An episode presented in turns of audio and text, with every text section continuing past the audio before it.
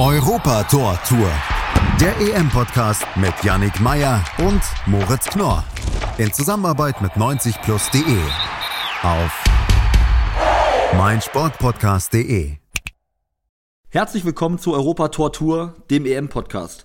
Ich bin Yannick Meyer und werde heute mit Chris McCarthy von 90 Plus auf die Gruppe D vorausschauen. Grüß dich, Chris. Hi, grüß dich. Ja, es sind noch einige Tage Zeit, dann geht's los mit der EM. Bist du denn schon voller Vorfreude? Ja, ähm, wir wurden ja, wie soll ich sagen, etwas übersättigt, glaube ich, mit dem ganzen Fußball zuletzt, ähm, mit, dem, mit dem engen Spielplan. Aber ja, so langsam, wenn man sich mit den Teams auseinandersetzt, da, da steigt dann schon wieder die Vorfreude auf so, ein, auf so ein gutes altes internationales Turnier. Und ich muss sagen, die, die Vorfreude steigt jetzt auf jeden Fall, ja. Ja, wie schaut's denn bei dir aus? Also Gruppe D, darum kümmern wir uns ja. England, Kroatien, Schottland, Tschechien. Wie schätzt du denn die Gruppe allgemein ein? Ähm, ist eine sehr interessante Gruppe, meiner Meinung nach. Wir werden ja gleich im Detail noch drauf eingehen, aber ich denke, die, die Gruppe hat nicht nur ähm, den Vorteil, dass es keinen ganz krassen Außenseiter gibt. Äh, darauf werden wir noch eingehen. Und äh, darüber hinaus sind es meines Erachtens alles Gegner, die durchaus auch für die großen Teams Stolpersteine darstellen können. Ähm, und deswegen könnte es eine sehr, sehr spannende Gruppe werden. Ja, die großen Teams hier natürlich England und Kroatien. Herausforderer, denke ich mal, eher Tschechien und auch Schottland. Dann würde ich sagen, fangen wir gleich mal mit deinem Power Ranking an, Chris. Wen hast du denn auf Platz 4 getippt? Ich habe schweren Herzens Schottland auf Platz 4 gestellt. Auf die Gründe, die werden wir jetzt gleich im Detail erörtern, aber schweren Herzens, weil Schottland zum ersten Mal seit 23 Jahren wieder bei einem großen Turnier dabei ist und ähm, auch eine sehr interessante Mannschaft hat mittlerweile und mittlerweile auch sehr, sehr viel Qualität in den eigenen Reihen hat. Ja, wenn das so ist, wie kommst du denn darauf, dass Schottland hier auf Platz 4 stehen wird und deswegen ausscheiden wird in der Gruppenphase? Weil ich die anderen einfach einen Tick besser sehe, um es kurz zu machen. okay, dann lass mal anfangen mit der taktischen Ausrichtung von Schottland. Was kannst du da so berichten? Ähm, ja, Schottland spielt zumeist in einer Dreierkette. Das liegt vor allem daran, dass die, die Stärken des Kaders ähm, in der Defensive sind, ähm, vor allem auf den Außenverteidigern, Außenverteidigerposition.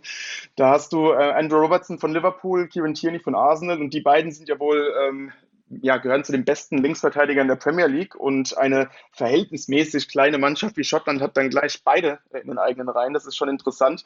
Und ähm, ja, da muss man das natürlich zu seinen Stärken einsetzen. Tierney wird wahrscheinlich in der Innenverteidigung spielen. Das hat er bei Arsenal auch das eine oder andere Mal gemacht ähm, ist sehr ballsicher und sehr physisch, trotz, trotz seiner geringeren Größe. Und äh, Andrew Robertson wird dann auf dem linken offensiven, auf der linken offensiven Außenverteidigerposition ähm, agieren. Äh, dort hilft er natürlich durch seine Dynamik und seine, seine starken Flanken, die man auch von Liverpool kennt. Das spielt eine sehr große Rolle bei Schottland. Und ebenfalls hinten ähm, Scott McTominay, der bei Manchester United im Mittelfeld spielt. Er wird wohl ebenfalls in der Dreierkette spielen. Das heißt, dass Schottland eine durchaus spielstarke und ja ziemlich gut besetzte Verteidigung hat. Wenn man sich mal die EM-Qualifikation anschaut, gut, die ist es natürlich auch schon her. Im November 2019 fanden dort die letzten Spiele statt, aber auch so die Nations League-Duelle und auch die Freundschaftsspiele. Dann fällt relativ schnell auf, dass Schottland ein Problem mit dem Tore-Schießen hat. Wer könnte das denn aus deiner Sicht beheben? Was meinst du denn? Wer macht da ein paar Buden? Ja, das ist die ganz große Frage, die uns bei, bei Schottland begleitet. Den, den klassischen Topstürmer gibt es nicht bei Schottland. Ähm, da hatte man jetzt noch etwas Glück, dass Jay Adams von Southampton sich äh, entschied, für die schottische Nationalmannschaft aufzulaufen. Er ist ja eigentlich Engländer, in England geboren. Ähm, bei Southampton erzielte er diese Saison neun Treffer, also er weiß schon, wo die Bude steht. Äh, war jetzt zwar nicht ganz so herausragend, wie man es sich damals erhoffte. Da hat er in der zweiten Liga ja für für Aufsehen gesorgt, eher zu Southampton wechselte. Er wird jetzt automatisch direkt im Fokus stehen bei Schottland. Dazu noch Lyndon Dykes aus der zweiten Liga Englands von Queen's Park Rangers. Ist jetzt auch nicht der überragende Goalgetter. Zwölf Tore in 42 Spielen. Das heißt, Schottland wird sich dann diese Tore-Last, die wird man auf mehrere Schultern teilen müssen. Und äh, das ist so die, das, das größte Problemkind, würde ich mal sagen, von Steve Clark. Was natürlich auch ganz interessant bei Schottland ist, sie haben natürlich den Heimvorteil. Zwei ihrer Spiele finden in Glasgow statt, sogar vor Zuschauern.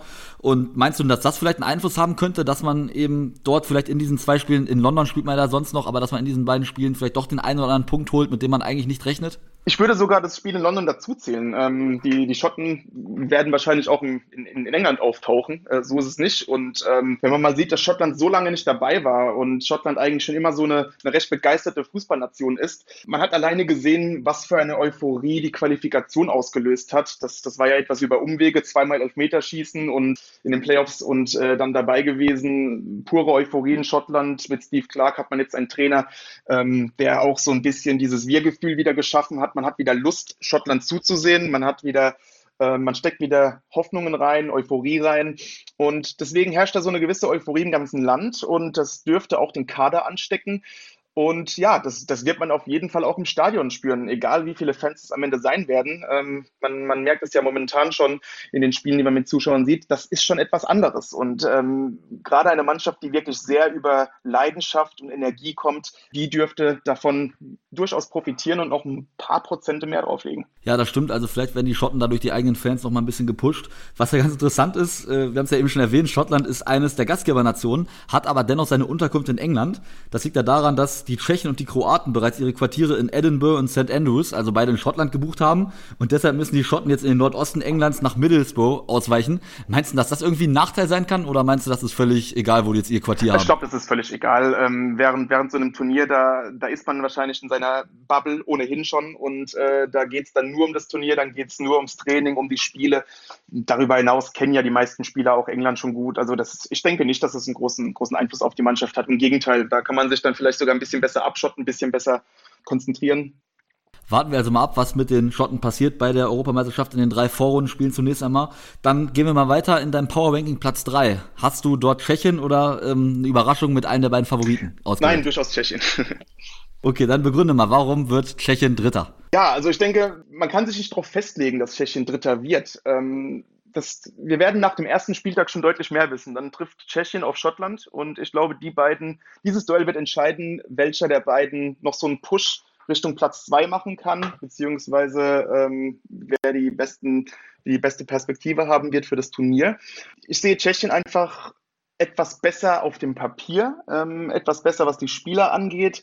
Ansonsten ähneln sich Tschechien und Schottland schon ziemlich sehr, was die Spielweise angeht. Beide sind sehr physisch, beide kommen mit Leidenschaft ins Spiel, äh, sind zweikampfstark und beide sind auch ziemlich gut im, im Umschaltspiel, beziehungsweise äh, suchen den direkten Weg zum Tor und äh, sind nicht sehr verschnörkelt. Und das könnte, wie gesagt, einer Mannschaft wie Kroatien oder England, die beide eher im Ballbesitzfußball kommen, durchaus vor Probleme stellen. Und ja, deswegen die, die, die knapp meiner Meinung nach knapp bessere individuelle Qualität der Tschechen hat da jetzt das letzte Quäntchen gebracht sozusagen. Okay, bei den Schotten hast du ja Shea Adams so ein bisschen rausgehoben. Erzähl mal, wen hast du bei Tschechien dir rausgesucht, wer so der Schlüsselspieler während des Turniers sein könnte? Ja, der Schlüsselspieler ist bei Tschechien meiner Meinung nach Thomas Suchek. Er, ja, der, der Mittelfeldspieler von West Ham, er personifiziert irgendwie diese ganzen Qualitäten bei Tschechien, dieses physische, dieses, diese taffe Herangehensweise. Er ist im Mittelfeld eine wahre Wucht, eine Präsenz. Ähm, hat, äh, ist, ist eben erst zu West Ham gewechselt im Sommer mit relativ durchschnittlichen Erwartungen und ist dann regelrecht explodiert in dieser Saison. Also ein ganz großer Grund, warum West Ham so eine starke Saison spielte. Und ähm, ja, ist ein typischer Box-to-Box-Spieler und äh, darüber hinaus auch sehr, sehr torgefährlich. Und wenn man, wenn man dann sieht, dass er diese Power hat, diese Dynamik und auch noch diese Torgefahr, ähm, zehn Treffer erzielte er in der letzten Saison, gepaart noch mit einem klasse Kopfballspiel, ähm, ist er so wirklich unabhängig von seiner Position so wirklich der Mittelpunkt des Spiels. Und Thomas Suchek wird dann sicherlich auch die Aufgabe haben, Patrick Schick in Szene zu setzen, dass der ein paar Tore macht, denn wenn er die Dinger nicht macht, dann sieht Tschechien ganz schön alt aus, oder? Genau, das ist es auch bei Tschechien so ein bisschen. Ähm, wer macht die Tore? Das dürfte dann durchaus bei, bei Patrick Schick dann liegen. Er ist so dieser klassische Zielspieler für die Mannschaft, wird dann von ähm, Darida von Hertha eben auch Sucek ähm, etc., auch äh, Jankto ähm, auf dem linken Flügel gesucht werden, ähm, spielt oft mit dem Rücken zum Tor, kann aber auch, wie wir es ja auch in der Bundesliga gesehen haben, gut zum Abschluss kommen. Also er wird da schon eine zentrale Rolle im Offensivspiel einnehmen und er wird dann auch ziemlich effizient sein müssen, damit äh, Tschechien hier eine Chance hat. Chris, wir haben eben gehört, du tippst Tschechien auf Platz 3. Wir wissen ja, die vier besten Gruppen Dritten kommen bei dieser Europameisterschaft auch ins Achtelfinale. Meinst du, Tschechien wird eins der glücklichen vier Teams sein oder fliegen die Tschechen nach der Vorrunde raus? Ja, das ist eine sehr spannende Frage, weil ähm, ich weiß eben nicht, ob Schottland oder Tschechien, einer der beiden, ähm, genug Punkte holen kann, um zu den besten vier Dritten zugehören. Das wird ziemlich spannend sein. Ähm, es könnte sein, dass sich die Teams in dieser Gruppe so gegenseitig ein bisschen die Punkte wegnehmen. Und ähm, ja, also da, da, werden die Gruppen einen Vorteil haben, bei dem es wirklich einen ganz krassen Außenseiter gibt. Ein, ein Punktelieferant äh, hört sich jetzt etwas böse an, aber den gibt es meiner Meinung nach nicht in dieser Gruppe. Und das könnte so für den Drittplatzierten so ein kleines Problem sein. Aber insgesamt ähm, wäre Tschechien durchaus eine Mannschaft, die den Weg schaffen könnte. Und ähm, wenn sie den Weg schafft, auch dort in, in der nächsten Runde durchaus einen, einen unangenehmen Gegner darstellen kann. Du hast es ja eben schon angesprochen, das erste Spiel ist gleich Schottland gegen Tschechien. Und ich würde sagen, derjenige, der da verliert, der kann eigentlich fast schon die Koffer packen, oder? Das denke ich nämlich eben auch, ähm, eben aus den genannten Gründen, eben weil es dann noch zwei Mannschaften gibt in der Gruppe mit England und Kroatien, die durchaus stärker einzuschätzen sind. Und natürlich auch, weil beide Teams, Schottland und Tschechien, wissen, was da auf dem Spiel steht. Ähm, wenn du das Spiel dann direkt gewinnst, dann hast du so eine gewisse Euphorie wahrscheinlich, dann nimmst du das Momentum direkt in das nächste Spiel mit. Und wenn du dann verlierst, dann weißt du ganz genau, hoppla, äh, dieses Spiel, das wird mich einholen und es könnte dann so einen Knacks geben. Also, wie du sagst, ich denke, dieses, dieses Spiel wird dann absolut richtungsweisend sein für die beiden Teams.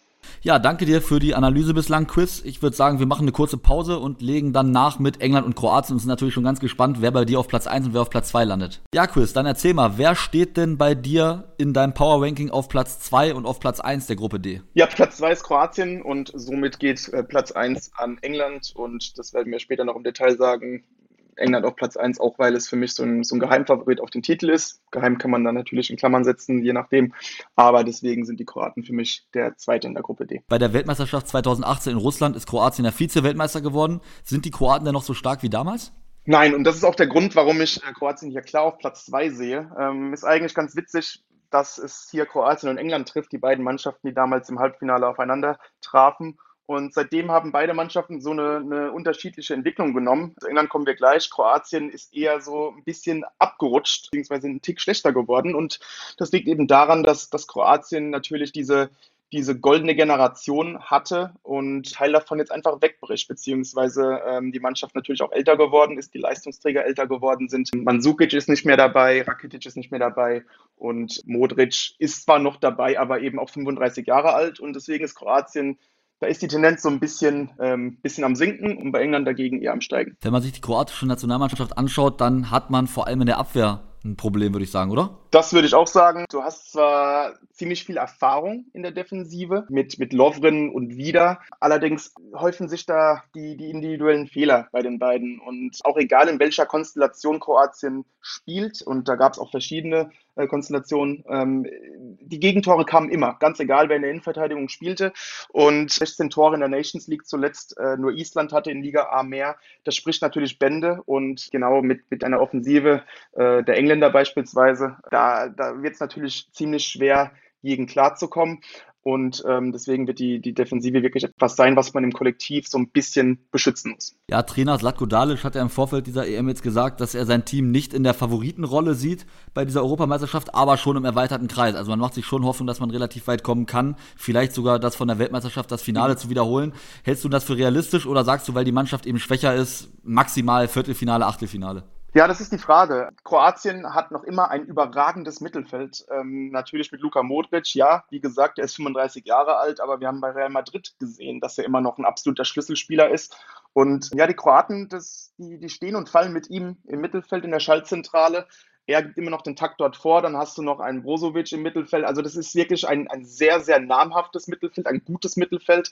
Ähm, auf die anderen Stärken können wir noch eingehen, aber äh, alleine deswegen ist Kroatien immer noch eine, eine sehr gute Mannschaft. Und äh, wenn man sagt, sie sind so ein bisschen am absteigenden Ast, dann heißt es nicht, dass sie direkt schlecht sind, sondern vielleicht einfach nicht mehr ganz oben äh, an der Spitze. Also mich würde es schon überraschen, wenn Kroatien über das Halbfinale beziehungsweise das Viertelfinale überlebt, weil einfach diese Tendenz zu erkennen ist. Auf der anderen Seite, unter Dalic ist Kroatien durchaus eine Art Turniermannschaft jetzt gewesen. Auch 2018, da war die, die Qualifikation im Vorfeld etwas holprig. Jetzt war sie auch ein bisschen holprig, aber als es dann zählte, als das Turnier kam, ähm, da war man da. Und äh, die Mannschaft hat immer noch sehr, sehr viel Erfahrung. Ähm, das ist natürlich dann auf der anderen Seite des Alterns auch ein positives Merkmal und eben diese, diese guten Einzelspieler gerade weiter vorne. Und äh, deswegen ist Kroatien durchaus dazu in der Lage, bei der EM einen gewissen Weg zu gehen. Aber wie gesagt, ich denke, im Viertelfinale aller spätestens im Halbfinale äh, dürfte damit Schluss sein. Wenn wir jetzt nochmal auf die Gruppe zurückschauen, Kroatien, wir haben das ja eben schon mal geklärt, wird natürlich favorisiert sein gegen Tschechien und gegen Schottland.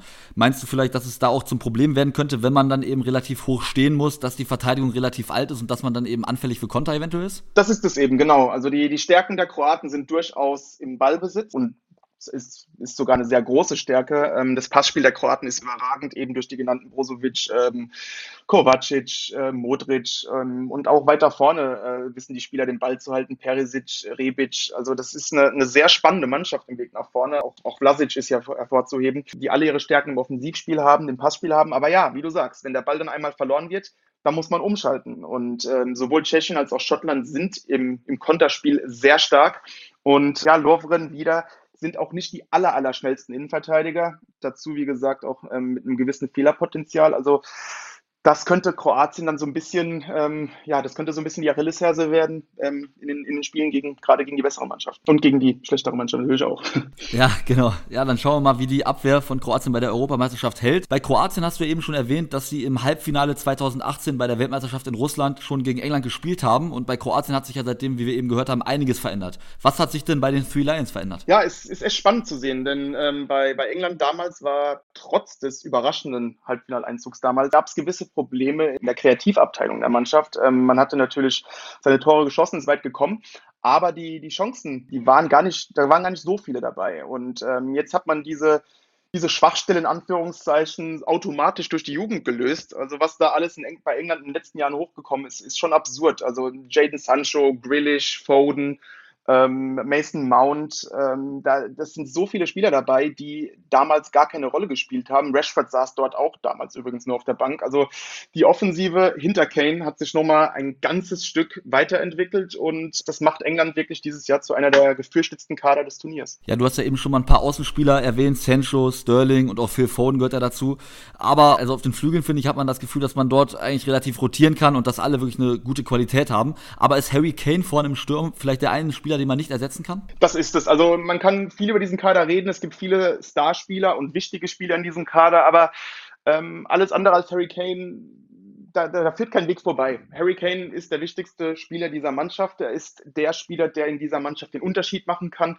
Ähm, wir haben es bei Tottenham gesehen in dieser Saison, eine schwache Saison von den Spurs und trotzdem hat Harry Kane da wieder absurde Zahlen hingelegt, Torschützenkönig geworden und ähm, er hat einfach diese, diesen unfassbaren Abschluss, ähm, diese Effizienz, diesen Riecher, alles zusammen und darüber hinaus noch eine, eine ganz interessante Qualität, die die wir vielleicht auch bei England sehen könnten. Und ähm, das, das war so eines der wenigen positiven Nebenerscheinungen der Mourinho-Ära bei Tottenham, dass er Harry Kane in einer etwas tieferen Rolle ab und zu eingesetzt hat und damit ungeahnte Spielmacherqualitäten bei ihm ähm, zum Vorschein gebracht hat. Äh, Harry Kane kann sich sehr gut fallen lassen, weiß auch genau wann und hat wirklich eine, einen sehr guten Pass auch. Und wir haben gerade die Offensivspieler genannt. Die kann Harry Kane dann wirklich sehr gut in Szene setzen. Äh, sie sind alle sehr schnell, alle auch sehr torhungrig aus dem Mittelfeld heraus. Und ähm, damit könnte die, die Offensive der Engländer, die wie gesagt damals etwas statisch war, dieses Jahr ziemlich unberechenbar werden und ja ein Schlüsselfaktor sein für das Spiel. Im Mittelfeld spielt England ja in der Regel mit drei Leuten, Mason Mount, Declan Rice und Jordan Henderson. Würdest du sagen, dass die Mischung da stimmt? Man hat natürlich zwei junge Spieler mit Mount und Rice, sind beide erst 22 und mit Henderson einen älteren. Passt das so oder gefällt dir da irgendwas nicht so gut? Nee, das ist eigentlich eine ziemlich ausbalancierte äh, Mittelfeldreihe. Alle haben gewisse Stärken. Ähm, hat, man vereint auch diese diese jugendliche Dynamik mit, mit der Erfahrung und Routine eines Henderson. Also Declan Rice ist zudem ideal, um die Defensive abzuschirmen, ähm, entwickelt sich dann auch als, als Art Quarterback immer weiter. Henderson, wie gesagt, bringt diese Routine von Liverpool mit rein. Ähm, seine Fitness ist immer noch so ein Fragezeichen, aber dann hat man mit, mit Phillips von Leeds auch noch einen sehr interessanten Mann. Und Mason Mount haben wir ja gesehen und äh, unter Tuchel bei Chelsea ist er nochmal regelrecht explodiert. Top offensiver Mittelfeldspieler. Also das ist schon eine, eine sehr ausbalancierte ein sehr ausbalanciertes Mittelfeld, das England da hat. Und wenn man dann noch weiter zurückschaut, die Innenverteidiger, da hat man ja auch einige mit Harry Maguire, mit John Stones, mit Michael Keane. Wie sieht denn das auf den Außenverteidigerpositionen aus? Was sagst du denn dazu? Das ist regelrecht absurd. Also das, äh, die Außenverteidigerposition bei England ist mit einem Wort einfach absurd. Das ist purer Luxus. Äh, man hat vier Rechtsverteidiger mit zum Turnier genommen. Äh, da hat man Kieran Trippier auf der rechten Seite, ähm, Kyle Walker, Reese James. Auf der anderen Seite hat man noch Luke Shaw links, äh, Ben Chilwell von Chelsea, auch super Linksverteidiger. Ähm, pures Luxusproblem. Und ja, diese Stärke muss man aber auch irgendwie einsetzen, denn die, die Außenverteidiger sind mehr als Außenverteidiger in diesem Fall alle hohe fußballerische Qualität und man sieht es auch im Offensivspiel der Engländer Declan Rice lässt sich im Mittelfeld immer mal wieder fallen und die Außenverteidiger, die rücken dann vor, sind schon sehr, sehr offensiv, haben sehr gutes Passspiel, sehr gute Flanken, sehr gute Läufe nach vorne und äh, sind dann auf jeden Fall auch eine Waffe. Und da kann man sich glücklich schätzen, dass man dann so viele Alternativen hat, falls mal was passieren sollte. An der Verteidigung sieht es richtig gut aus bei England, im Tor aber nicht so. Tor ist und bleibt das große Problemkind bei England, äh, die Achillesferse. Jordan Pickford wird als Nummer 1 ins Turnier gehen, ist talentiert, keine Frage. Man hatte sehr große Hoffnung in ihn gesetzt früher. Und ja, er hat in dieser Saison leider wieder seine Schwachstellen gehabt, seine Patzer, seine Momente, ähm, ist bei Everton dann zwischenzeitlich auch auf der Bank gelandet. Das Saisonende lief dann deutlich besser, hat sich wieder reingefunden, wurde wieder sicher, hat wieder starke Paraden gezeigt, ähm, wes weswegen auch die Nummer eins bleibt. Aber wie gesagt, äh, diese, diese, dieses Gefühl, dass da ein Patzer kommen könnte, ähm, das wird schon so ein bisschen Unsicherheit in der Mannschaft breit machen und ja, könnte am Ende so diese, diese Achillesferse sein, die das Ganze sehr stabile und namhafte Konstrukt der Engländer so ein bisschen ins Wackeln bringt. Wir sind ja jetzt die Mannschaft der Engländer einmal durchgegangen und aufmerksame Hörer werden natürlich mitbekommen haben, dass ja viele Spieler aus England eben auch in der heimischen Premier League spielen und da gibt es ja immer noch mehr Spieler als bei der Bundesliga. Meinst du, es könnte sein, dass die Spieler gar nicht so fit sind, wie sie es eigentlich sein müssten nach dieser harten Corona-Saison, nach den vielen Spielen jetzt zur EM? Ja, das könnte durchaus der Fall sein, keine Frage. Ähm, das hat man auch gesehen. Also ein, ein Marcus Rashford war im Europa League-Finale nicht mehr wiederzuerkennen. Der wirkte einfach überspielt gespielt, platt, nicht ganz konzentriert. Und das, das gilt ja für einige Spieler im Kader, die da regelrecht überspielt wurden. Also ein Mason Mount hat ja auch noch in der Champions League im Finale gespielt. Also äh, die haben einiges in den Knochen in dieser Spielzeit und das, das wird auf jeden Fall etwas sein, worauf Gareth Southgate achten muss. Der Belastungssteuerung im Training, aber auch bei den Spielen. Das wird so ein, so ein Knackpunkt sein für die Engländer. Aber wie gesagt, man hat diesen großen Kader, man kann notfalls reagieren, man kann so ein bisschen da die Belastung steuern und ähm, deswegen sollte man das wohl auffangen können, zumal, wie gesagt, gerade auch im offensiven Mittelfeld, wenn da mal einer ausfällt oder wegbricht, da ist der, der Qualitätssprung oder der, der Absturz, besser gesagt, zu seinem Ersatzspieler gar nicht so groß. Also das ist alles äh, relativ auf einem Niveau und äh, das ist dann natürlich ein Glücksfall für Gareth Southgate. Sehr hohe Qualität im Kader von England, also wie wir es hier richtig analysiert haben. Ja, Chris, jetzt möchte ich mal eine Prognose von dir hören. Wie weit kommt England im Turnier? Ja, das ist halt sehr spannend. Wie gesagt, England hat wohl mit einem der besten Kader in diesem Turnier, aber der Kader ist einfach noch sehr jung. Das, das wird dann zu sehen sein, ob man diese Erfahrungslücke zu anderen Mannschaften spüren wird, ob man das sehen wird, gerade in den K.O.-Rundenspielen. Ähm, das dürfte so ein, so ein Knackpunkt sein bei England.